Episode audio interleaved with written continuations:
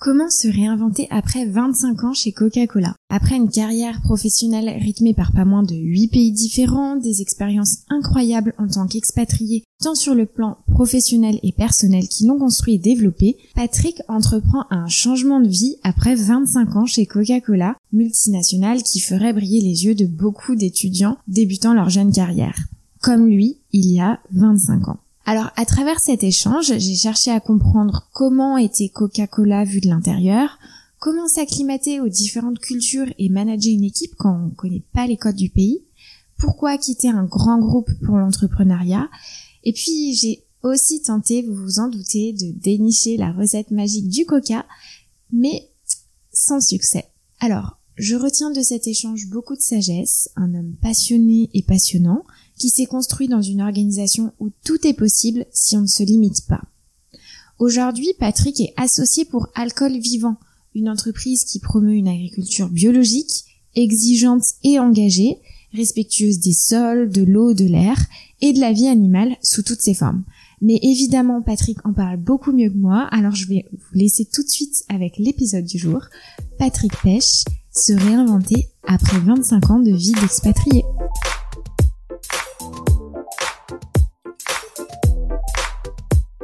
Euh, je vais d'abord te demander, parce que je pose toujours la question, c'est vraiment pour régler le son. Mhm. Euh, qu'est-ce que tu as déjeuné ce matin au, petit déjeuner Au petit déjeuner, ouais, ça surprend. Au petit déjeuner, j'ai pris un café. Ok. Une biscotte parce que j'ai plus de pain. D'accord. Et ensuite, il me restait un morceau de jambon. Ok. Ah, plutôt salé, du coup. Plutôt salé, ouais. Ouais. C'est une habitude Ouais, œuf, jambon. J'ai eu un diététicien qui m'avait dit que c'était mieux et je ah laissé tomber parce qu'on s'est séparés. Ah D'accord. Ouais, c'est intéressant du coup parce que c'est vrai qu'on se parle du petit déjeuner, mais toi qui as euh, fait euh, énormément de, pays, mhm. j'imagine que c'est complètement différent aussi de la manière dont tu petit déjeunes du coup. Bah, c'est différent en fonction du temps, en fonction de l'heure que tu fais, en fonction surtout aussi où tu es quoi. Hmm. C'est euh, les hôtels, les réunions. Ouais, c'est sûr. Et le, pire, c'est les buffets, les aéroports. les, salons à l'aéroport, ça c'est l'enfer. Ouais. Et donc ça, c'est surtout l'impact sur le petit-déj, c'est terrible là-dessus. Ouais, bah oui, je me doute, je me doute. Écoute, euh, Patrick, moi je suis ravie de t'accueillir sur le podcast de Sans filtre ajouté. On a énormément de choses à se dire euh, aujourd'hui. On va parler évidemment de ton parcours, de ton expérience euh, à l'étranger, le, le, passage aussi d'un grand groupe qui est Coca mhm. à aujourd'hui Alcool Vivant. Donc on va se parler de tout ça et bah, merci en tout cas pour ton temps. Est-ce que tu peux euh, tout d'abord te présenter, nous dire euh, qui tu es pour les personnes euh, qui nous écoutent, de la manière dont tu le souhaites évidemment. Donc Patrick Pêche, donc j'ai 50, 54 ans, père de famille, quatre enfants, marié depuis une trentaine d'années. et donc j'ai fait une carrière professionnelle après un diplôme d'ingénieur en brasseur. Je suis brasseur de formation à l'école de Nancy, de brasserie de Nancy. Et j'ai fait 20 euh, ans, 25 ans dans les boissons gazeuses, euh, directement après, après l'école d'ingénieur. Et euh, après ces 25 ans dans les boissons gazeuses, alors principalement 20 ans chez Coca, mais sinon j'avais fait Orangina en France, j'avais fait quelques, quelques autres sociétés. j'ai fait un peu de Pepsi aussi. j'ai arrêté tout ça il y a maintenant 4 ans, 2018, en Indonésie. Et je suis rentré en France pour des raisons personnelles au départ, pas pour des raisons idéologiques ou quoi que ce soit. Euh, je me suis posé pendant une année à la recherche de comment me réinventer après 25 ans, dans, 25 ans chez, chez Coca. Et je suis, je suis parti à la rencontre de gens euh, qu'on m'a présentés ou sur qui je suis tombé. Et je suis tombé sur euh, David Mimoun, en fait, qui est le créateur d'Alcool Vivant, qui était à l'époque tout seul à faire à monter, à, distiller, à faire distiller ces alcools. Et donc on s'est associé il y a maintenant trois ans. Et depuis, on développe euh, pas mal de marques d'alcool, euh, de, spiritueux bio français, euh, distillés en France, avec un sourcing de la matière agricole bio, tout en bio, et un développement de la filière agricole pour aider à la production de spiritueux. Voilà. Bah, Évidemment, j'ai une tonne de questions à te poser. Est-ce que, euh, enfin, tout d'abord, donc, euh, t'expliques que, euh, voilà, tu, tu as déjà ton, diplôme, enfin, voilà, t'es, déjà. Est-ce que tu savais déjà que tu allais travailler dans la filière agroalimentaire ou pas? Ça t'est venu comment, en fait, à la base? Non, en fait, c'est le biais des études, c'est plutôt des opportunités qu'un plan de carrière bien dessiné sur. à partir du moment où j'ai passé mon bac, on va dire, j'ai euh, j'ai pas j'ai pas réfléchi à ce que je voulais faire. Euh, c'est des opportunités, classe prépa. À l'époque, c'était peut-être on avait moins de choix qu'aujourd'hui.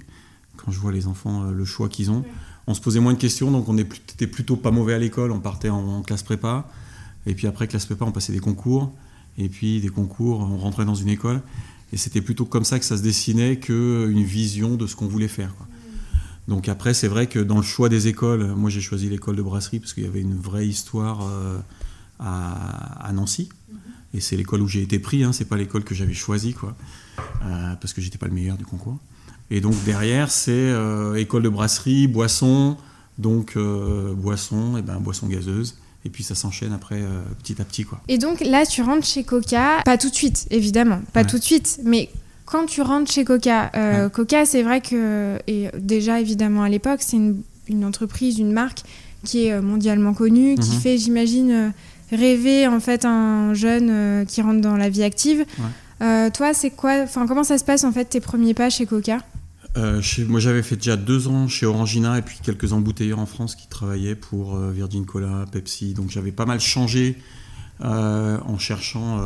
C'était à l'époque des CDI, non des CDD et des missions plutôt que plutôt qu'un gros job. Et en, en fait, on m'a proposé en 98, on m'a proposé un, par le biais de connaissances des gens que j'avais rencontrés, un job chez Coca à l'étranger, euh, sans me dire au début que c'était l'Algérie, en disant que c'était en me faisant croire potentiellement que c'était peut-être la Tunisie. Donc c'était plus intéressant au niveau familial. Puis euh, l'Algérie, je posais même pas la question que d'y aller. Puis à la fin du process d'interview, on m'a dit mais en fait il y a un poste aussi en Algérie. Est-ce que ça te dirait quoi? Et donc là à 30 ans, il y a une vraie décision familiale en fait parce qu'on avait déjà deux enfants de dire euh, est-ce que j'y vais? Forcément, j'y vais pas en famille parce qu'à l'époque, 98, c'était assez dangereux. Donc ça a été plutôt vu comme une aventure. En ayant travaillé dans les boissons gazeuses, Coca, c'est ce qui se fait de mieux.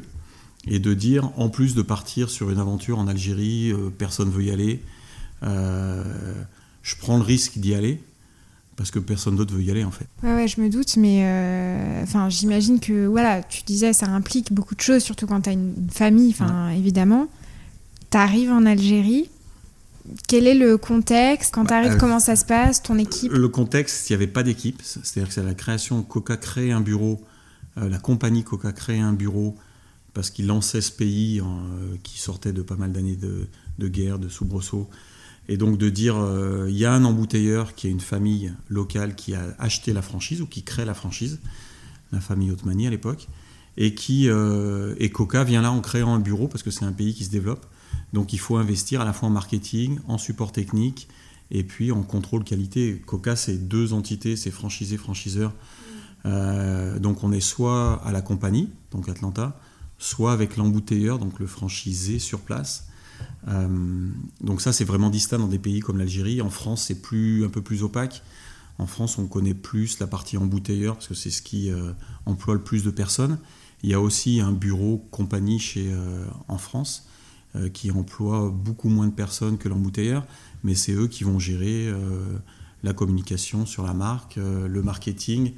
Above the line, c'est tous la compagnie qui le fait, et below the line, c'est plutôt l'embouteilleur qui le fait. Donc ça, c'est vraiment...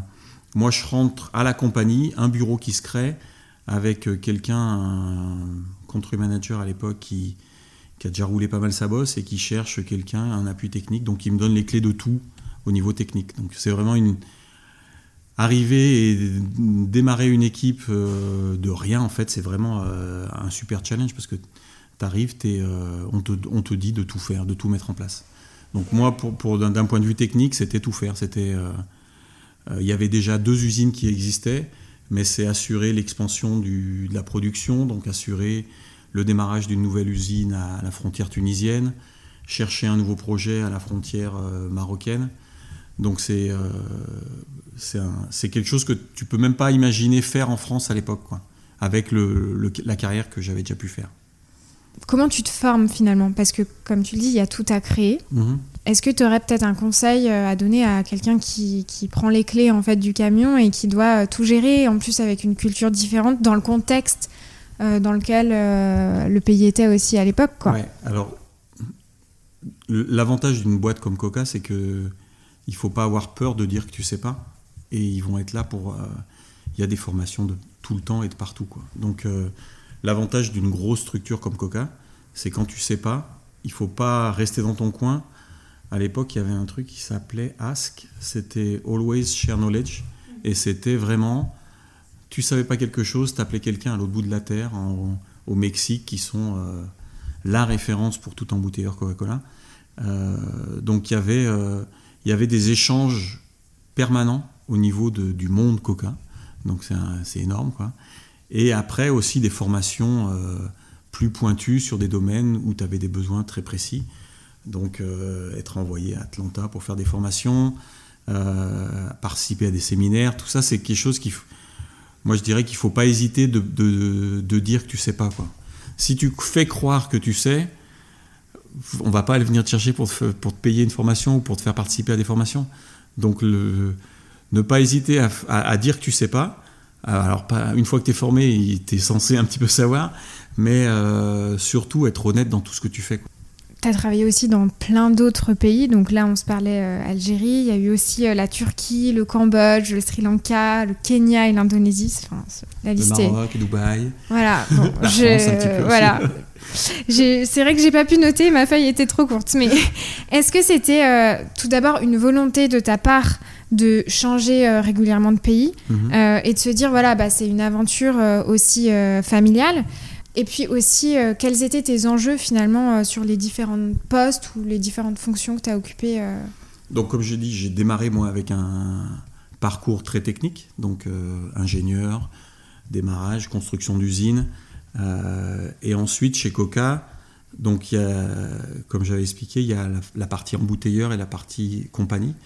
à la partie compagnie, j'avais vraiment le profil technique, donc assurance qualité, euh, construction d'usine, packaging, tout ça.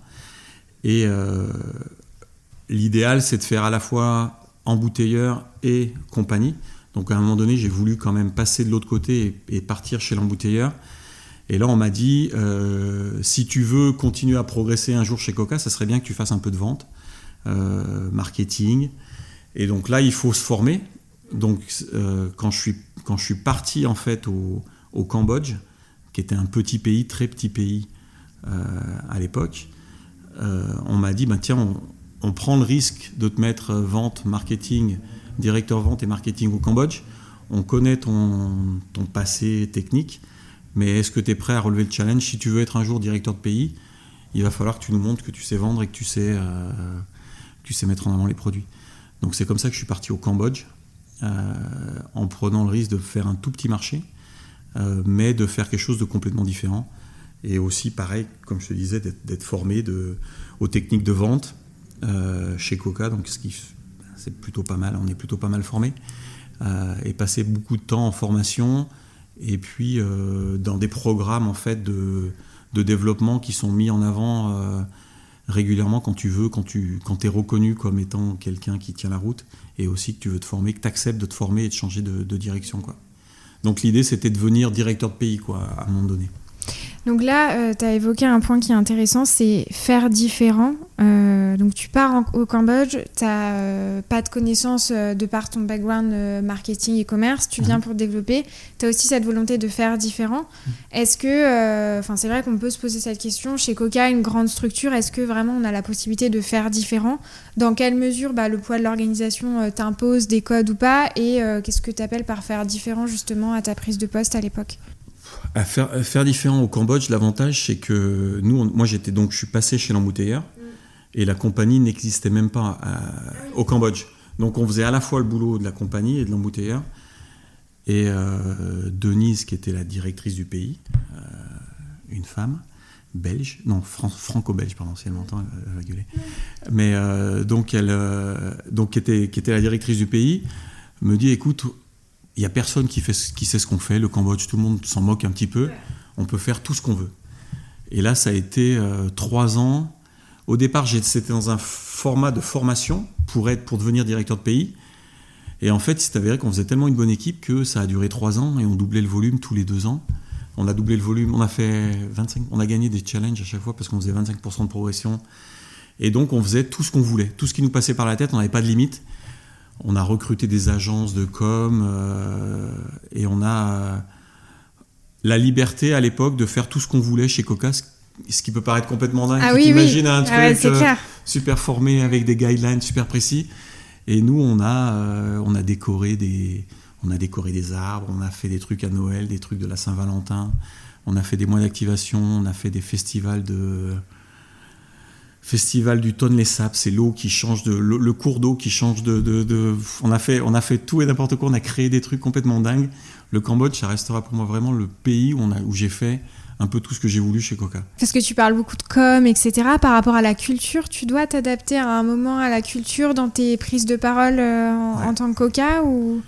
Bah, c'est plus tout le parcours en fait que j'ai fait dans tous les pays que j'ai pu faire. Donc il y a eu les au début euh, Algérie, Maroc, c'est euh, Nord Maghreb, mais c'est des pays où il y a une culture musulmane qui est, assez forte.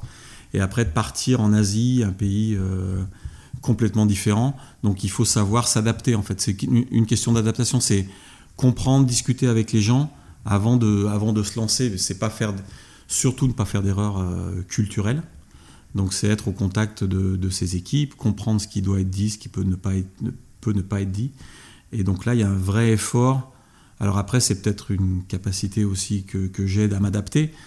Et quelqu'un de trop rigide peut peut-être pas faire, faire tout ça, mais c'est, c'est quelque chose qui me plaît aussi de m'adapter et de, de, d'être au contact de, des populations, des gens, d'avoir des amis euh, locaux et pas qu'être que dans un monde d'expat.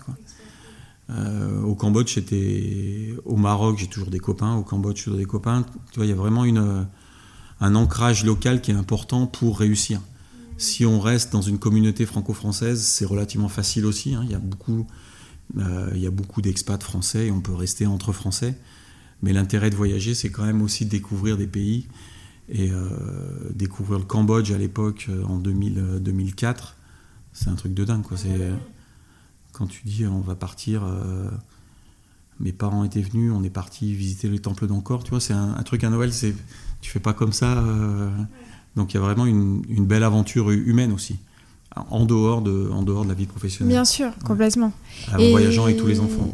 et là, par exemple, euh, est-ce que tu aurais des exemples à nous donner sur euh, justement la culture des, choses qui, ont pu te marquer ou des exemples que tu as? Alors, on se parle par exemple du Cambodge. Mhm. Peut-être dans ta vie familiale, tes enfants qui allaient à l'école, comment ça se passe bah, les enfants, les enfants quand ils ils sont, ils ont eu la, chance quoi. Ils ont eu, euh, ils sont rentrés euh, en France après le Maroc. Ils ont fait une année après le Maroc et après repartir au Cambodge. Au Cambodge, c'était euh, en tongs toute la journée. Tu vois, c'est des habitudes qui sont et après revenir en France, s'habiller différemment. parler aux gens aussi. on habitait une maison, mais il y avait des, des enfants qui couraient dans la rue, qui, qui habitaient dans la rue et ne pas être choqué par ça ou accepter ça, mais pas l'accepter en termes de, de, considérer ça normal, en, en, voyant ce qui se passe dans ces pays-là, ça permet aujourd'hui d'avoir, je dis pas construit, mais d'avoir formé des, des, enfants qui sont, qui sont super empathiques, quoi, qui comprennent euh, le monde dans lequel ils vivent et euh, qui comprennent euh, que tout n'est pas ton petit cocon de, de, Lyon et que tu n'as pas bougé de, d'autour de, chez toi. Quoi. Et une ouverture d'esprit, alors même si on a beaucoup bougé, peut-être un peu trop à l'extrême, euh, mais si tu parles à mes quatre enfants, je pense il y en a certains qui, à certaines époques ou certaines périodes d'âge qui vont dire que c'était un peu trop, mais globalement, ça a été chaque fois des belles expériences humaines. Et en termes de marketing, alors, parce que c'est vrai que c'est des choses qu'on étudie euh, souvent quand on est au lycée ou peu importe dans, la vie euh, supérieure, études marketing, de voilà, les stratégies de com sont différentes d'un pays à un autre. Mhm. Je pense notamment à Starbucks, c'est le logo euh, qui évolue en fonction des pays. Chez Coca, euh, donc carte blanche. Ouais, alors chez Coca, on peut toucher à, tout sauf à Coca. C'est-à-dire qu'on a beaucoup de liberté sur des marques comme Fanta, Sprite, même s'il y a des, au niveau packaging, c'est assez rigoureux. Il y a des adaptations des formules qui sont possibles euh, pour Fanta et Sprite. Par contre, Coca, on n'y touche pas. Quoi. On ne touche pas en termes de, en termes de packaging, en termes de, euh, de formulation. On ne touche à rien. On n'a pas de liberté. par contre, la connexion avec les cultures ou avec les coutumes locales sont très très importantes. Donc c'est pour ça qu'on a au Cambodge par exemple, c'était ma première expérience, après on peut passer sur autre chose, mais au Cambodge c'était le mariage au Cambodge et une période de l'année où les mariages sont très importants. On se marie de telle date à telle date parce qu'il pleut moins. Et donc il y avait des wedding promotion où on, faisait gagner pour les mariages des caisses de coca en fonction de des photos de mariage envoyées par les, par les mariés. Donc il y avait vraiment une immersion dans la culture qui est demandée par Coca aussi en disant il faut que Coca, marque globale, soit aussi ancrée localement. Et donc c'est euh, et c'est vrai pour tout le euh, encore chez Coca en disant euh, le Coca il est fait localement. Hein. Je ne veux pas vendre Coca parce que j'ai quitté, mais bon, Coca c'est fait localement. En France il y a pas dire une bêtise, mais il doit y avoir trois ou quatre usines en France produites avec des employés français qui travaillent pour Coca. Le concentré, la recette magique vient d'ailleurs. Mais ensuite, tout est fait localement. Quoi. Hmm. Tu la connais, la recette magique? Non, non, non, Mais est-ce que les employés de Coca, du coup, la ben connaissent? ben C'est vrai qu'on se pose forcément la question. Non, il y, y, a même il y a des, j'ai rencontré des gens qui étaient directeurs des usines de concentré. Oh, c'est et ceux-là, et ceux ils achètent un produit A, un produit B, ils mélangent, mais ils savent pas, ils savent pas, ils connaissent pas la recette. Vraiment, c'est, c'est pas un mythe, c'est, euh, c'est une réalité quoi. C'est une réalité, ouais. À se poser la question si c'est pareil chez Ferrero pour le Nutella ou ce type de produit. Je sais euh, pas, parce que j'imagine aujourd'hui qu'avec la chromato, avec toutes les analyses qu'on peut faire au niveau, on doit pouvoir retrouver la formule. Ouais. Mais hmm. on n'arrive pas à la retrouver. Et en termes de marché, du coup, euh, donc euh, Cambodge, Sri Lanka, Kenya, mhm. Indonésie et, d'autres euh, d'autres pays, le coca est toujours enfin survendu. Alors, j'ai cru comprendre que Pepsi Coca, c'était assez différent en fonction des pays, le, la marque la plus vendue. Globalement, il y a peu de pays, à part le, à part le Middle East, où Pepsi est devant Coca. Quoi. après, il y a les États-Unis où c'est 50-50, une année sur l'autre. Euh, après, il y a le Moyen-Orient où Pepsi est devant. Le reste du monde, c'est Coca qui est majoritairement devant. Le groupe PepsiCo en tant que tel euh, un chiffre d'affaires important, mais Pepsi, la boisson Pepsi ou les boissons dans le chiffre d'affaires, dans le pourcentage du chiffre d'affaires Pepsi, sont beaucoup moins importants que quand on compare les deux groupes PepsiCo et Coca, taille similaire. Mais sinon, la partie boisson, est, bien plus faible chez, chez, chez, Pepsi que chez Coca. En France, Pepsi, ils sont pas. Je ne veux pas dire une bêtise, mais c'est pas. S'ils à 10%, c'est grand c'est max, max, max. Moi, je voudrais vraiment revenir sur euh, bah, les différents pays que tu as fait. Euh, comment on fait euh, concrètement pour s'acclimater et manager avec des codes différents? Parce que c'est vrai que tu passes quand même du Cambodge au Sri Lanka, au Kenya. Enfin, mhm. j'imagine que c'est complètement différent. Est-ce que tu n'as pas des anecdotes à nous raconter de management qui t'ont marqué ou, ou une expérience peut-être à partager Il y a des expériences plus ou moins drôles. Hein. Il y en a j'ai fait quelques, quelques heures en prison. Euh, j'ai fait au Kenya, on avait, on se faisait, on avait des vols de sucre. On, perdait quasiment une tonne de sucre par livraison. De, il y avait un système, beau système bien organisé de, de vol de sucre au Kenya. Mais euh, donc il y a des, il faut comprendre la culture. Dans tous les pays où j'étais, j'étais le seul expat. J'étais des équipes locales donc s'appuyer sur les connaissances locales. Pour, euh, donc après le Cambodge, j'ai été nommé directeur de pays au Sri Lanka, directeur de pays au Kenya. Donc j'étais le seul expat à gérer euh, au, Sri Lanka 500 personnes, au Kenya 1500 personnes. Donc c'est vraiment euh, se reposer sur les compétences locales. Quoi. C'est pas c'est pas arriver et dire je sais on va faire comme j'ai envie de le faire. Quoi. Donc euh, c'est vraiment comprendre euh, la culture, se faire aider, après faire prendre des décisions parce que tu, sinon tu sers à rien quoi, d'arriver à, écouter tout le monde et prendre la décision la, meilleure pour la société. Tu gères une société qui fait du coca en fait euh, dans les pays où tu es, mais tu gères quand même 1500 personnes et 500 personnes.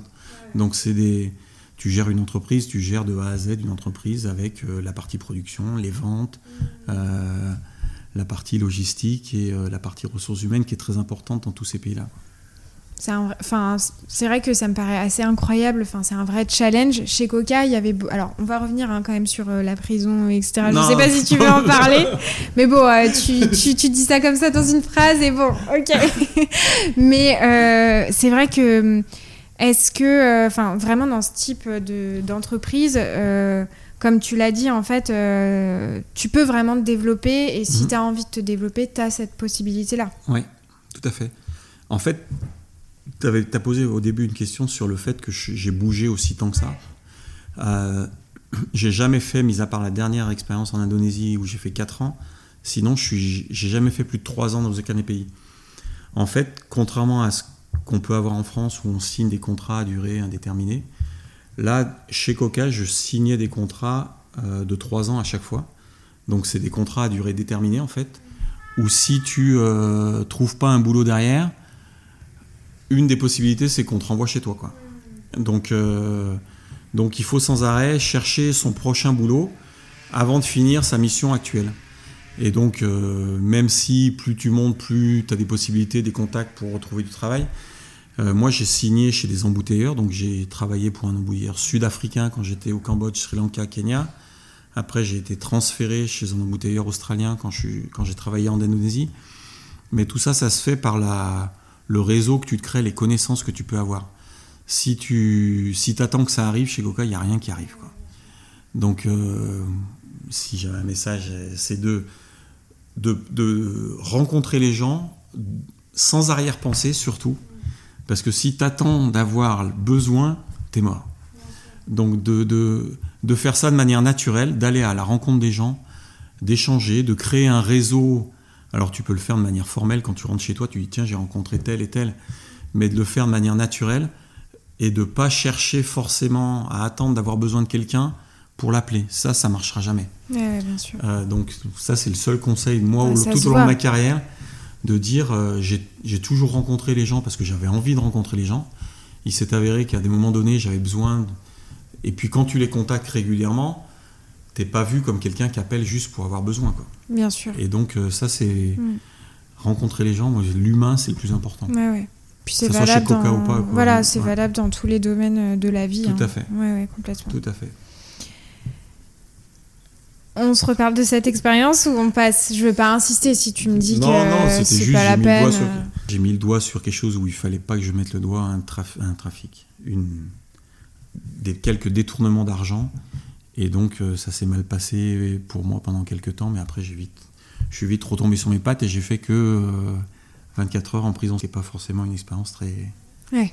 Non, c'est pas, c'est pas forcément. C'est bah non, non, je me doute. Pas forcément, c'est pas forcément. Je me doute. C'est pas forcément une très bonne expérience. Je me doute. Bon, finalement, qu'est-ce que tu retires de cette expérience de, de Coca? Coca, c'est quand même ce qui a marqué ta première vie, on va dire, euh, professionnelle. Qu'est-ce que, euh, si tu devais me résumer, peut-être, euh, voilà, qu'est-ce que tu en retires?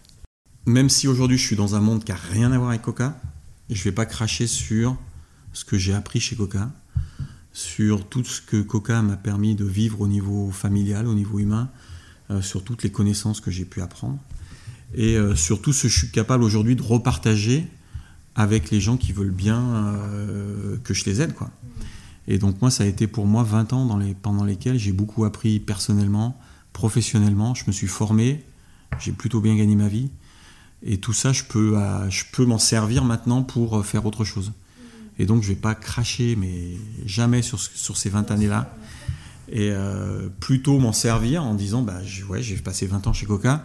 Et aujourd'hui, qu'est-ce qui me permet de. Comment je peux l'utiliser pour faire autre chose? Je suis toujours en très bon contact avec des gens chez Coca, des, copains qui travaillent toujours chez Coca. Et j'ai pas de. C'est pas un vilain mot, quoi. Oui, oui, bien sûr. Mais euh, comment tu la vois finalement, la marque euh, Tu consommes aujourd'hui du Coca ou... Ça m'arrive.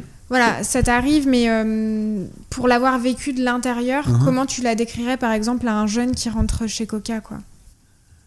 Ah ben, C'est une marque où tout est possible. Quoi. C'est une marque où il euh, n'y a pas de limite dans ce que tu veux faire à partir du moment où tu, tu le fais à fond. Alors, j'ai jamais travaillé en France, donc je ne peux pas parler de la France, mais quelqu'un qui j'ai eu la chance de recommander certains d'autres personnes qui ont travaillé en Algérie, des Français qui sont partis en Algérie et qui ont fait carrière chez Coca, parce que tout est possible. Il y a, pas, c'est tellement grand, c'est tellement. Si on n'est pas, si on se limite pas soi-même, euh, il n'y a pas de limite en fait.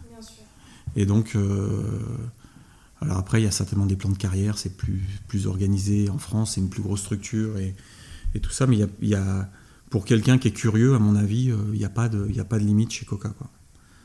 Ça doit être vrai dans tout autre grand groupe, à partir du moment où tu montres une volonté de, de faire les choses. Quoi. Donc il y a trois ans, tu l'as dit en introduction, hein, tu quittes Coca pour revenir en France et te lancer dans un projet qui a beaucoup de sens euh, pour toi. Mhm. Euh, est-ce que tu peux d'abord nous parler de ce déclic? Enfin, qu'est-ce qui s'est passé dans ta tête? Parce qu'on pourrait se dire, euh, bah, par, alors je sais pas si le mot est confort, mais en tout cas, bah, tu continues ta route chez Coca et puis tu finis euh, euh, chez Coca comme beaucoup de personnes de, euh, bah, de ta génération qui sont restées toute leur vie dans leur entreprise dans laquelle ils ont commencé. Donc moi j'avais un, vrai besoin de rentrer en France familialement. J'étais quand même en Indonésie à Jakarta où il fait 24 heures pour rentrer en France.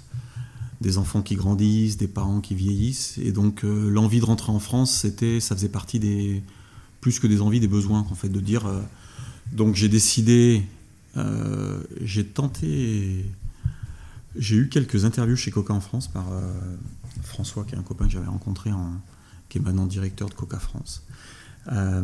et donc j'ai pas eu le job. Donc c'est pas, j'ai pas eu un déclic. J'ai pas eu un déclic en Indonésie puisque j'avais, j'ai aussi tenté de, de, de, rentrer en France chez Coca. Et quand j'ai pas pu rentrer en France chez Coca, je me suis dit, est-ce que c'est vraiment ce que je veux faire? Donc là, j'ai pris une année de break, mais vraiment une année de break à rien faire, à me reconnecter avec euh, les copains que j'avais pas vus depuis 20 ans, à passer du temps avec les gens. Et au bout, plus, plus ça allait, en fait, cette année-là, plus je me suis rendu compte que j'avais envie de faire quelque chose de complètement d'autre. Euh, quelque chose d'autre. quelque chose de différent. Quelque chose de complètement différent.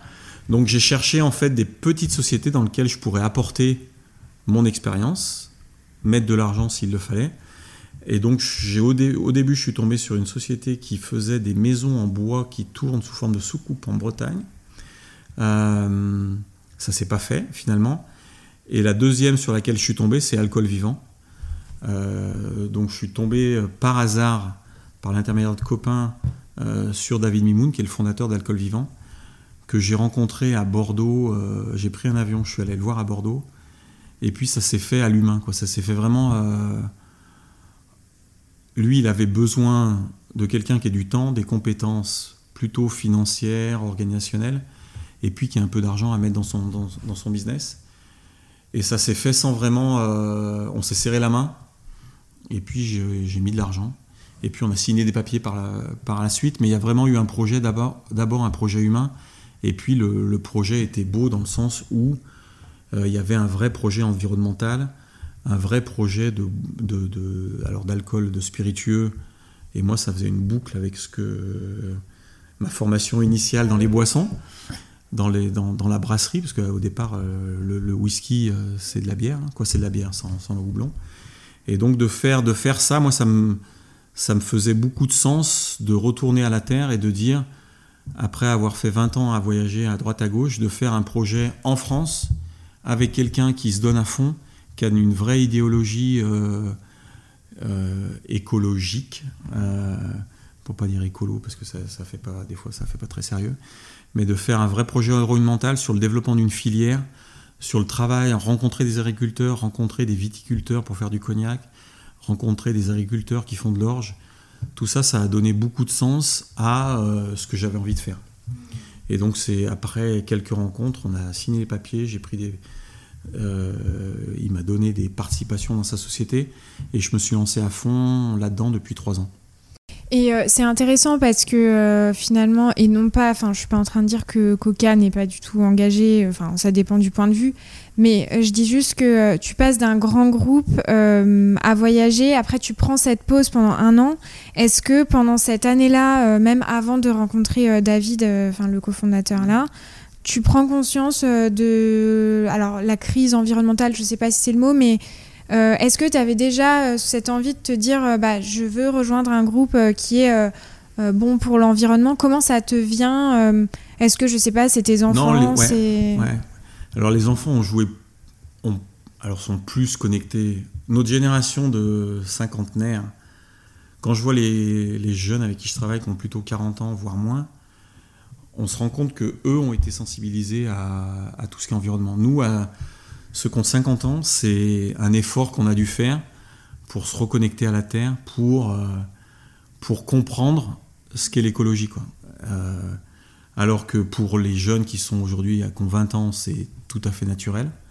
Pour ceux qui ont 30 ans, c'est relativement naturel. 40 ans, c'était le début et certains sont partis d'un côté, d'autres de l'autre.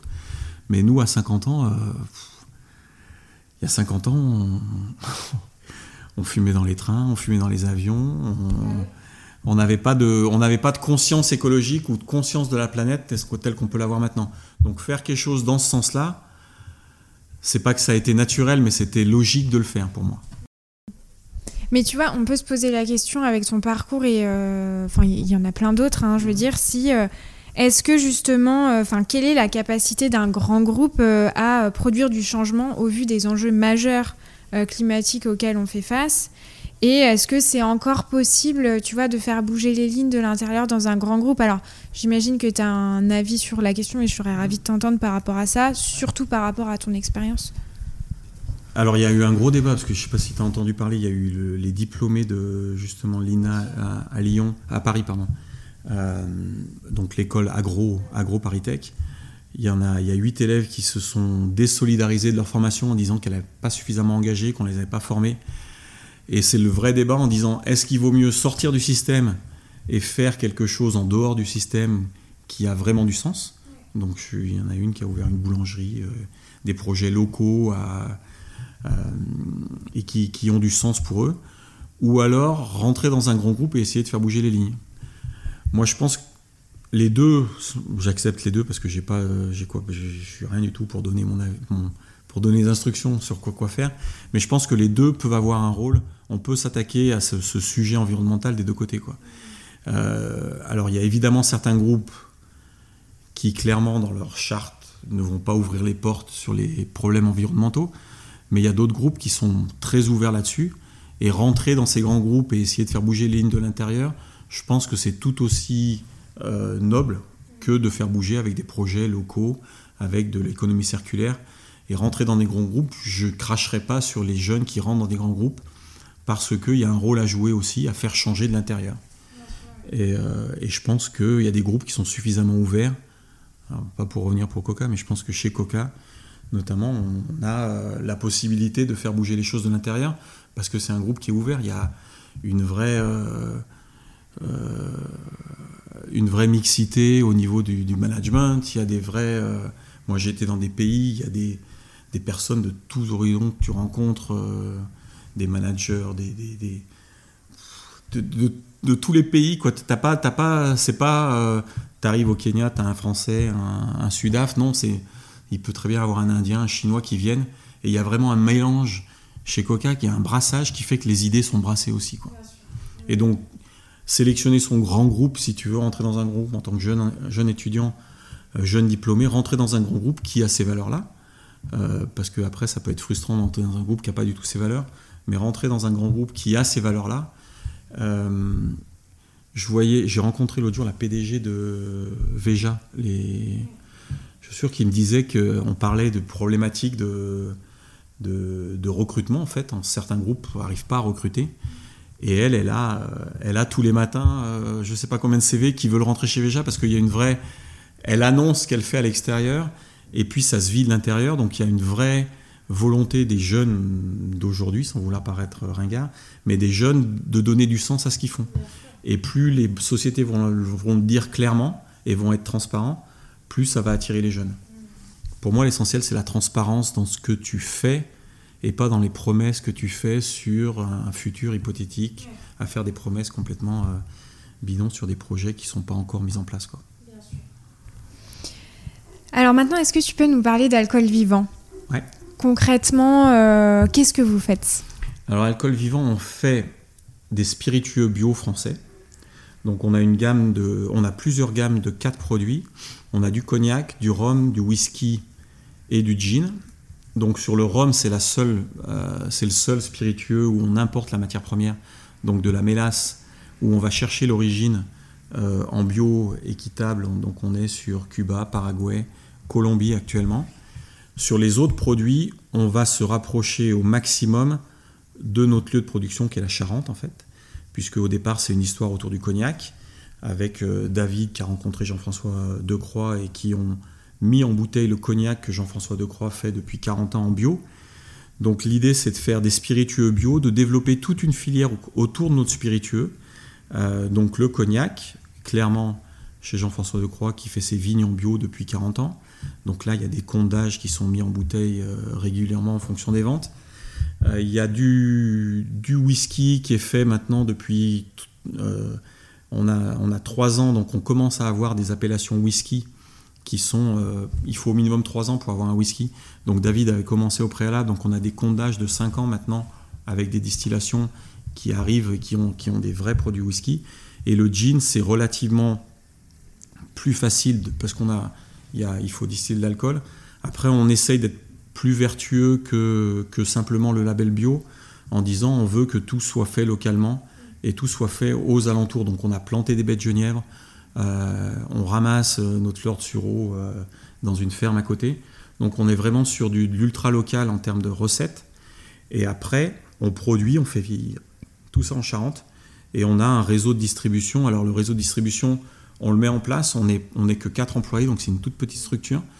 on est quatre à travailler. On a recruté deux personnes, un alternant qui a commencé aujourd'hui justement, et une autre personne qui va faire un contrat au début de 20h. Donc on va être 6 à travailler simplement. Et après, on a des agents commerciaux en France, donc qui sont des agents VRP, euh, qui représentent la marque. Donc on invite euh, à venir visiter sur place pour leur expliquer ce qui se passe. Mais après, ils ne sont pas salariés de nous. Ils sont VRP, ils sont agents multicartes. Euh, donc agents, ils peuvent très bien vendre du champagne, du vin, et ils vendent nos spiritueux. Donc on a aujourd'hui 40 agents sur toute la France. Euh, on en a, je dirais, une dizaine qui sont plutôt très bons. Et puis les autres qu'il faut former. Donc on prend beaucoup de temps à former, à, inviter les, agents sur place. Donc ça, c'est pour la partie conventionnelle CHR. On a une partie euh, qui est aussi, alors c'est pas de la grande distribution, c'est de la distribution spécialisée. on est par exemple référencé chez Biocop avec une autre gamme pas la même que c'est avec des, profils, des arômes différents, des profils différents, des packagings différents. On est chez Biocop avec un whisky et un rhum, donc pareil avec euh, en ultra local. Euh, et ça s'inscrit vraiment dans ce que fait Biocop actuellement, en essayant de, se rapprocher des producteurs. On est aussi chez Nicolas, on, a un whisky, une autre gamme, une autre référence chez Nicolas qui fait, euh, qui fait un whisky de Noël. Donc ça fait la troisième année là. On, on va livrer euh, cette semaine pour Nicolas, qui euh, qui, est notre, on est le whisky de Noël bio français de chez Nicolas. Donc voilà, donc on s'étend, on développe. On avait un souci jusqu'à maintenant qui était, on n'a pas assez d'alcool, on n'a pas distillé assez il y a 3-4 ans pour pouvoir avoir des whiskies à mettre, à commercialiser. Maintenant, on a, mis en phase, on, a, on a eu des prêts, on a eu un projet chez Mimosa par exemple. On a une levée de fonds chez Mimosa qui nous a permis de distiller pas mal l'année dernière. Donc maintenant, c'est une recherche de financement, euh, un besoin de trésorerie, de, besoin de fonds de roulement pour développer les marques. Euh, on ne fait pas de marketing euh, développé, on fait juste des comptes digitaux, de Instagram, Facebook, en essayant de communiquer sur ce qu'on fait et en, en invitant tous les cavistes à venir nous voir sur place. Donc là, ça fait trois ans. Euh, y a déjà. Ça, a cinq ans. Ça, ça, la, société a cinq ans et moi. Toi, ça fait trois ans. Il y a beaucoup de choses qui ont été développées. Enfin, comme tu le disais, là, vous avez plusieurs gammes, euh, plusieurs réseaux de distribution, etc. Euh, c'est quoi les ambitions, je dirais plutôt à court terme et puis plus sur le long terme Alors l'ambition, c'est de ne pas être limité commercialement par notre production de spiritueux. Et donc pour ça, il faut produire, distiller, produire, distiller. Aujourd'hui, on se freine ou on se freinait euh, de ne pas aller voir de, grands comptes, de clients importants, euh, parce qu'on n'avait pas assez de, jus, donc d'alcool, pour euh, fournir nos clients que j'ai cités précédemment et de nouveaux clients. Aujourd'hui, cette année, on va pouvoir commencer à démarcher de nouveaux clients. C'est pour ça qu'on prend un alternant qui, est, qui a un focus important sur les ventes, donc de développer les ventes chez Alcool Vivant pour justement faire profiter. L'idée, c'est de développer au, plus la filière agricole en Charente. En Charente, en France, transformée en bio. Aujourd'hui, en bio, en France, il y a à peine 10% de la surface agricole qui est en bio. Euh, dans le vin, c'est encore moins que 10%. Donc ça représente, je euh, je sais pas, s'il y a en bio. Euh, alors dans le vin, si, dans le vin, je dis une bêtise, parce que le vin bio, moi je te parle des spiritueux, donc c'est le cognac et le champagne. Cognac, champagne, vin et spiritueux, il y a moins de 10%. Dans le vin, le vin bio, on est à 15-20% euh, des surfaces agricoles en bio. Donc le vin bio, il y a 10 ans, tout le monde passait pour des uluberlus parce qu'ils faisaient du vin bio. Aujourd'hui, euh, on espère que ce sera la même chose pour les spiritueux. Euh, on est très peu en France à faire des spiritueux bio. On est très peu, très très peu à faire une gamme de spiritueux bio. Ouais, ça c'était une question que j'allais te poser sur le marché. Qui sont vos alors concurrents Comment est organisé le marché euh, le bio, euh, enfin concrètement, je vais dans un rayon euh, type Biocop, je retrouve quoi dans mon rayon spiritueux? Biocop, tu retrouves nous, qui est le produit, je dirais, haut de gamme chez Biocop. Et puis, tu as un produit qui doit être à moitié prix, qui est aussi chez Biocop si tu veux de l'alcool. Tous les Biocop n'ont pas de rayon spiritueux parce que c'est un, c'est des produits où il, faut qu'ils mettent pas mal de sécurité, comme il y a pas mal de passages, il y a pas mal de vols, et donc tous les biocopes n'ont pas un rayon SPI. Donc on essaie de travailler avec eux pour savoir comment le développer, mais chez Biocop, il y a deux, dans les SPI, il y a un produit, le nôtre, qui est plutôt à 45-50 euros la bouteille de rhum spiritueux, et puis il y a un produit d'appel à 30 euros. Euh, ça, c'est en bio, c'est le seul produit chez Biocop. Chez d'autres, euh, Naturalia, je crois que tu n'en as pas aujourd'hui. Donc, il n'y a pas la vie claire, ils n'ont pas de SPI. Euh, c'est pas quelque chose qui, dans la démarche bio, c'est un des derniers euh, domaines qui, où les gens ne pensent pas bio quand ils pensent spiritueux. Selon toi, alcool vivant crée un besoin qui n'existe pas aujourd'hui ou répond à un besoin Alors, la réponse ne sera pas blanc ou noir. Ouais. Mais euh, où est-ce que vous vous situerez euh dans, dans, une euh, démarche classique, je dirais qu'on on a plutôt tendance à dire, quand on fait un argument commercial, de dire qu'on est un spiritueux français bio, plutôt de dire qu'on est un spiritueux bio français. Il n'y a personne qui va rentrer chez, ton, chez son caviste et qui va demander un spiritueux bio aujourd'hui, parce que ça n'existe pas. Par contre, il y a de plus en plus de demandes pour des spiritueux français.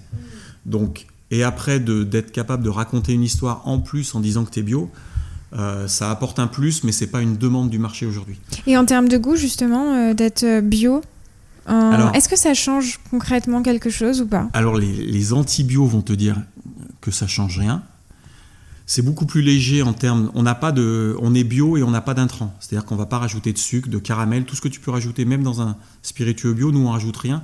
Donc c'est produit, c'est des, le cognac, par exemple, on a un XO qui a 10 ans d'âge parce que Jean-François avait des eaux de vie qui sont vieilles. Mais comme il n'y a pas d'ajout ni de sucre de caramel, ça va être un XO qui va pas être caramélisé marron. Ça va être un produit qui va être relativement clair.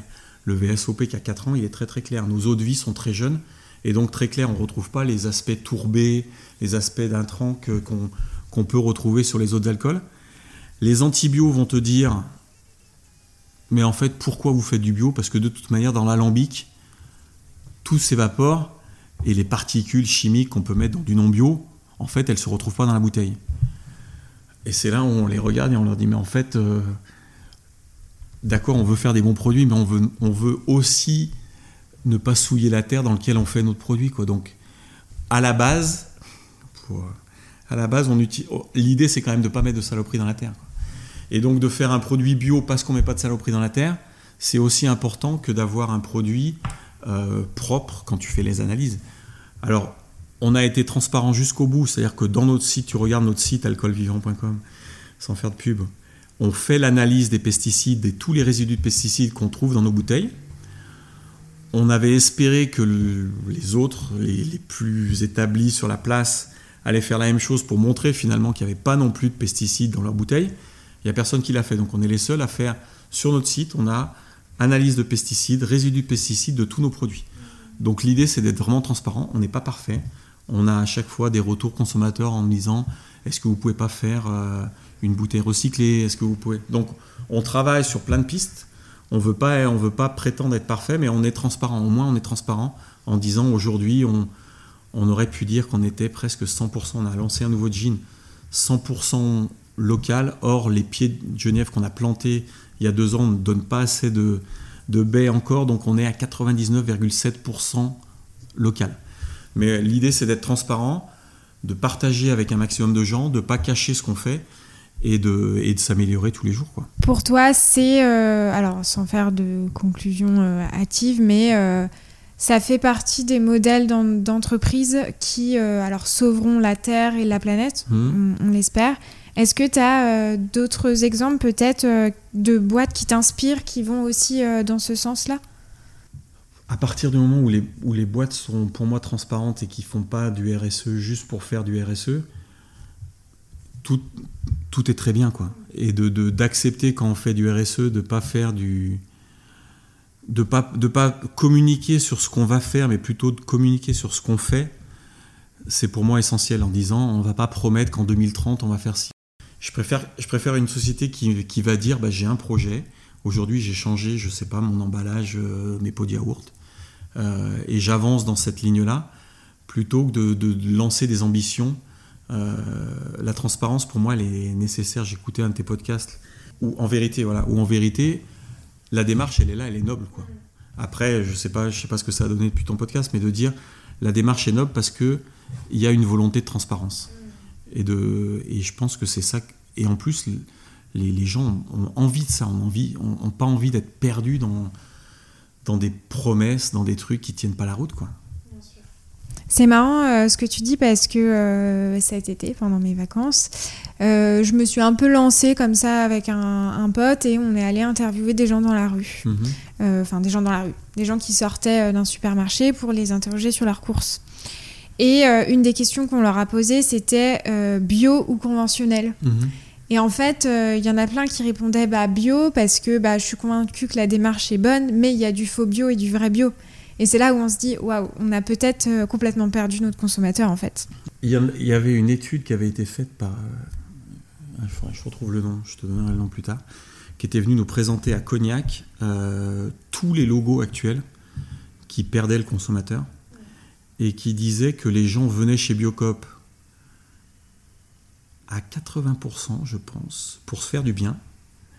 Et il n'y avait que 20% qui pensaient du bien à la Terre. Et c'est là où on a pas mal encore de boulot en disant, en fait, l'idée, c'est, pas, c'est pas de saloper la, Terre, quoi. C'est de dire, qu'est-ce qu'on va faire pour arrêter de balancer n'importe quoi dans la Terre? Et quand je vois tous les labels, alors il y en a un qui me tient particulièrement à cœur, c'est le label HVE, haute valeur environnementale, qui est, une aberration écologique parce qu'il suffit d'être dans les normes pour être HVE. Euh, le champagne, le cognac, l'an vin principalement, pas mal se sont lancés dans le HVE parce qu'il y a eu des subventions. Euh, de Normandie avait filé pas mal de subventions à l'époque. Et donc, euh, beaucoup ont fait du HVE. Le, le, label est super bien trouvé, le nom, haute valeur environnementale.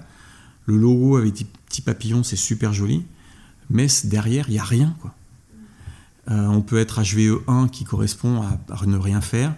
On peut être HVE2, on peut être HVE3. Alors HVE3, il y a deux voies possibles. Il y a une des voies qui est complètement bullshit et l'autre voie qui tend vers quelque chose d'un peu près, euh, qui tient à peu près la route. Mais en fait, à partir du moment où les gens se sont lancés dans la démarche HVE, ils, commencent à communiquer sur HVE. Et ça, pour moi, c'est exactement ce qu'il ne faut pas faire. Multiplier les labels et perdre le consommateur. Alors je dis pas que le label bio AB c'est le, label parfait, mais plutôt que d'essayer de créer des labels à droite, à gauche, de, travailler tous derrière un label, de l'améliorer, ça serait beaucoup plus de sens que de vouloir créer le label euh, les producteurs du coin ou euh, mes producteurs parce que après pour rentrer chez X, sans citer de nom de grande, grande chaîne, il faut avoir tel label, pour rentrer chez machin, il faut être HVE. Ça, ça perd complètement le consommateur. Et du coup, il y a des analyses qui montrent que le bio AB perd des parts de marché. Évidemment, on lui met dans les pattes tout et n'importe quoi. Donc si on lui mettait tout et n'importe quoi plus le bio, donc le tout et n'importe quoi faisant croire que ça peut être du bio, le bio, en fait, la tendance du consommateur, elle est vers quelque chose de plus noble. Mais arrêtons de lui mettre des labels dans tous les sens. Quoi. Hmm. Non, c'est vrai. Et il y a un point euh, sur lequel je voudrais juste revenir euh, qui était vachement intéressant, c'est euh, sur la clientèle Biocop où tu disais que 80% viennent pour se faire du bien et 20% pour faire du bien à la terre. Mais je trouve que c'est fou quand même d'opposer les deux finalement parce qu'à partir du moment où tu te fais du bien, enfin je pense qu'il y a aussi ce truc de euh, finalement, on est un seul et même écosystème, et si tu fais du bien à la planète, tu te fais aussi du bien à toi. Et, le. Bah ouais, c'est pour ça qu'il faut changer les mentalités en disant mm. aujourd'hui, quand, quand on veut se faire du bien, si on va chez. Euh, on a parlé de Biocop, mais il y, a, Oui, oui, bien sûr, oui, complètement. Biomonde, euh, Marcel et Fils, mm. Biomonde, il y a plein qui. Mm. chez qui on aimerait rentrer d'ailleurs. et. et qui, qui, mettent en avant des produits qui sont plus sains, meilleurs pour pour l'être humain, mais meilleur pour la planète aussi. Et donc euh, tout ça, c'est tout ça, c'est un changement. Alors quand je vois des grandes chaînes qui essayent de faire du bio, mais qui le font sans avoir les valeurs du bio, ça marche pas. Récemment, il y a eu quelques magasins. Euh, la chaîne commence par un L et finit par un C. Et ils ont essayé de faire du bio, ça marche pas parce que c'est pas leur valeur. Mais du coup, ça me fait, euh, ça me fait rebondir sur euh, ces fameuses chaînes qui ont une image prix euh, qui aujourd'hui est assez intéressante, en tout cas pour les consommateurs et dans le contexte économique dans lequel on vit. dans quelle mesure, là, avec la crise, un consommateur qui n'a pas forcément l'argent, enfin, je veux dire, eh, eh, comment on trouve cet équilibre entre bons produits? Est-ce qu'un produit euh, bio et vertueux pour la planète est forcément cher? Mhm. C'est quoi ton avis là-dessus? Moi, je vais parler de ce que je connais, c'est-à-dire les Bien sûr, hein. oui, oui, tout à fait. Euh, je vais pas dire euh, pour le reste, mais quand on regarde le coût d'une bouteille de spiritueux qui est vendue à 50 euros, une bouteille qui est une bonne bouteille de spiritueux conventionnel et qui au prix auquel nous on le vend,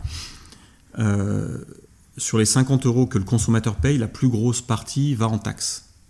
Donc ça déjà, c'est, ça va pas sur le bio, pas bio. C'est, quel que soit le degré d'alcool, quoi, en fonction du degré d'alcool, pardon, la taxe va être déterminée par l'État. Donc ça, c'est la plus grosse partie. Ça part dans les poches de l'État. Après, il y a la partie euh, magasin, donc euh, caviste, euh, qui doit payer son loyer et qui doit vivre aussi, donc qui prend une partie importante. Après, il y a la partie transport, qui est là, pour l'instant, on n'a pas parlé bio, pas bio. Hein. Euh, après, il y a la partie emballage. Donc, des fois, dans le bio, nous, on utilise des emballages qui sont peut-être moins chers si tu faisais en pas bio. Mais bon, le delta est pas forcément très important. Après, il y a l'eau. Il y a beaucoup d'eau dans le whisky. Pas l'oublier, quand tu bois du whisky, il y a beaucoup d'eau. Euh, et là, que ça soit du bio ou du pas bio, c'est pareil. Et puis après, il reste la matière première. Donc le whisky, c'est de l'orge. Le cognac, c'est de la vigne. Mais le le coût de la matière première payée à l'agriculteur sur une bouteille de 50 euros payée par le consommateur, c'est même pas un euro. Donc effectivement, si, en plus c'est pas vrai cette année sur l'orge par exemple, ils ont, le conventionnel n'a pas eu des rendements deux fois supérieurs à l'orge parce qu'il y a eu pénurie sur l'eau et du coup le bio s'en est plutôt pas mal sorti sur l'orge. Euh, euh, et là c'est Pierre, qui, qui est Pierre Bousseau qui est notre producteur d'orge qui pourra confirmer lui, il touche, quand on le paye 450 euh, euros la tonne, on va peut-être payer 280 le conventionnel si on veut faire du conventionnel. Sur ça, il n'y a pas un euro qui rentre dans la bouteille. Donc de dire qu'on fait du bio et que ça va coûter plus cher, ça va se jouer sur 1 euro sur 50. Donc c'est ridicule en fait de dire. Moi, la question que je pose, j'étais à la Fédération française des spiritueux il n'y a pas longtemps et j'ai pas posé la question parce qu'on était les seuls bio. Un spiritueux, un spiritueux, en fait, la définition d'un spiritueux, c'est d'avoir une origine agricole. ils n'ont pas poussé la démarche pour dire une origine agricole bio. Pourquoi pas? Pourquoi? Parce qu'il y a des rendements, ok, il y a des rendements. Si on veut exagérer, si on n'est pas bio, si on est conventionnel, il y a des rendements deux fois moins faibles, deux fois moins forts. On fait pisser la vigne en conventionnel, on attend que la vigne donne ce qu'elle donne en bio, donc on on produit deux fois moins, donc ça peut coûter deux fois plus cher sur la matière agricole, mais c'est peanuts par rapport au prix de la bouteille. Donc le fait de dire que le prix du bio doit être beaucoup plus cher sur les spiritueux, je peux étendre au champagne, au vin, c'est pas vrai. Après, je suis d'accord. Alors après, il y a des marchés. Il faut analyser, en fait, il faut. Pour savoir ça, il faudrait analyser le marché du, lait en bio. Cet été, à un moment donné, il y a eu des variations de cours et le bio, pas bio, c'était presque pareil. Avec les aides et les. C'est les aides qui font beaucoup de différence. Hein. Après, il y a des marchés tels que la salade où il y a beaucoup. La matière première, elle est essentiellement agricole, il n'y a pas de transformation. Et, et là, et là c'est dur de ne de pas, de pas faire, de faire moins cher en bio qu'en pas bio. Euh, mais moins plus c'est transformé, plus je pense que le bio devrait être majoritaire dans tous les produits alimentaires. Hyper intéressant. Enfin, c'est vrai que c'est intéressant que tu décomposes vraiment euh, les coûts parce que c'est des choses. Enfin, évidemment, faut faire des recherches, mais c'est hyper. Moi, c'est j'ai partagé sur ce que je connaissais la filière. Ouais, ouais, oui, oui, bien sûr. Mais après, avoir cette même analyse sur toutes les filières, je pense que ça serait intéressant mm. pour bien montrer la différence du, euh, de la productivité en bio par rapport au non bio et quel va être l'impact sur le produit fini. Moins c'est transformé, plus il y aura un impact. Mais à partir du moment où c'est transformé, le bio, la part du bio devient insignifiante dans le produit final. Oui, bien sûr. Finalement, on n'en a pas parlé, mais qui sont vos consommateurs? Alors, euh, j'imagine que vous n'avez pas des analyses, etc. Mais aujourd'hui, le consommateur d'alcool vivant, alors sans mettre euh, des consommateurs dans des cases, mais majoritairement, tu dirais que alors c'est quelqu'un qui forcément... Nous on dit qu'on est un peu plus cher que le... Donc on est au même prix que le conventionnel à ce niveau de prix-là. On est un peu plus cher que le non bio entrée de gamme, donc on se positionne en milieu de gamme. Donc c'est quelqu'un qui va dépenser plus pour boire mieux et peut-être un peu moins, ce qui n'est pas forcément mal en fait, hein, de boire moins d'alcool. Donc mieux mais, un peu moins. Euh, quelqu'un qui a quand même les moyens de se mettre 50 euros dans une bouteille, donc c'est pas non plus un étudiant euh, qui va faire la, fête un, vendredi soir. Donc c'est plutôt des gens qui euh, ont entre 30 et 40 ans, qui sont conscients que tout ce qui geste qu'ils font ont un impact sur la planète et qui vont se poser des questions sur chaque élément de leur consommation. Et donc les spiritueux en font partie. Il y a le salon, euh, il y a Nintexpo là qui est à Lyon. Euh, je ne sais pas quand est-ce que le podcast tu vas le diffuser, mais il y a Nintexpo qui sera au mois de septembre à, Lyon. Et, euh, c'est intéressant de voir que tous les secteurs de la consommation sont touchés par le bio. du savon, de tous les produits en fait sont représentés à Nintexpo. Et il n'y a pas de raison qu'il n'y ait pas de spiritueux qui soit, qui soit aussi une des offres sur lesquelles les consommateurs vont se poser la question. Où est-ce qu'on peut retrouver alors euh, Alcool Vivant et également si euh, les auditeurs ont des questions à te poser? Alors, Alcool Vivant, il y a une page Instagram que je gère en direct, donc là je réponds dans la minute. Euh, il y a un compte Facebook où là c'est Stéphane, un autre qui, qui, répond aussi à toutes les questions. On a notre site où vous pouvez poser toutes les questions. On a un numéro de téléphone sur notre site, donc alcoolvivant.com. Euh, on a toutes les boutiques qui sont, qui, sont, euh, qui sont mises, tous les points de vente qui sont là. On a, donc on a, euh, vous pouvez chercher sur notre site où on explique tout notre savoir-faire, on est transparent sur qui distille, qui produit, quel est le producteur d'orge. On met des visages sur les gens qui produisent pour nous. et on, on, partage plus, on a des blogs sur les procédés de fabrication, comment on fait un whisky, comment on fait un cognac, comment on fait un jean. Quand on interroge des gens sur les salons, l'année dernière, au mois de novembre, il y avait le salon du jean à Lyon. Euh, j'ai été surpris de, de, discuter avec des gens qui ne connaissaient pas l'origine agricole des spiritueux, en fait. Qui ne savaient pas qu'un whisky s'était fait à partir d'orge ou de céréales. Qui ne savaient pas qu'un cognac s'était fait à partir de raisin. C'est pas forcément quelque chose de super évident. Voilà. Quand tu te poses pas la question, en tout cas. Et donc d'aller faire un tour sur notre site, de, voir ce qui se passe, de, des questions, de nous les poser en direct. On est, on est là pour répondre, de venir nous voir sur place en Charente, à Saint-Laurent-des-Combes. Euh, donc on est, on est ouvert à tous ceux qui veulent se poser des questions, à tous ceux qui veulent savoir, en savoir plus. On répond, euh, on répond à tout le monde. Et bah le message est passé. Tu vas avoir euh, des milliers de messages pour vous rendre visite. Sur Instagram voilà, c'est ça. Bah, merci beaucoup en tout cas Patrick pour l'échange, c'était super enrichissant. Merci beaucoup. Merci beaucoup d'avoir été avec moi jusqu'à la fin de cet épisode. J'espère qu'il t'aura plu N'hésite pas à m'écrire sur Instagram au nom de Sans filtre ajouté ou LinkedIn au nom de Salomé Charicton. Je réponds à tous les messages et je suis toujours super contente d'interagir avec vous. À bientôt!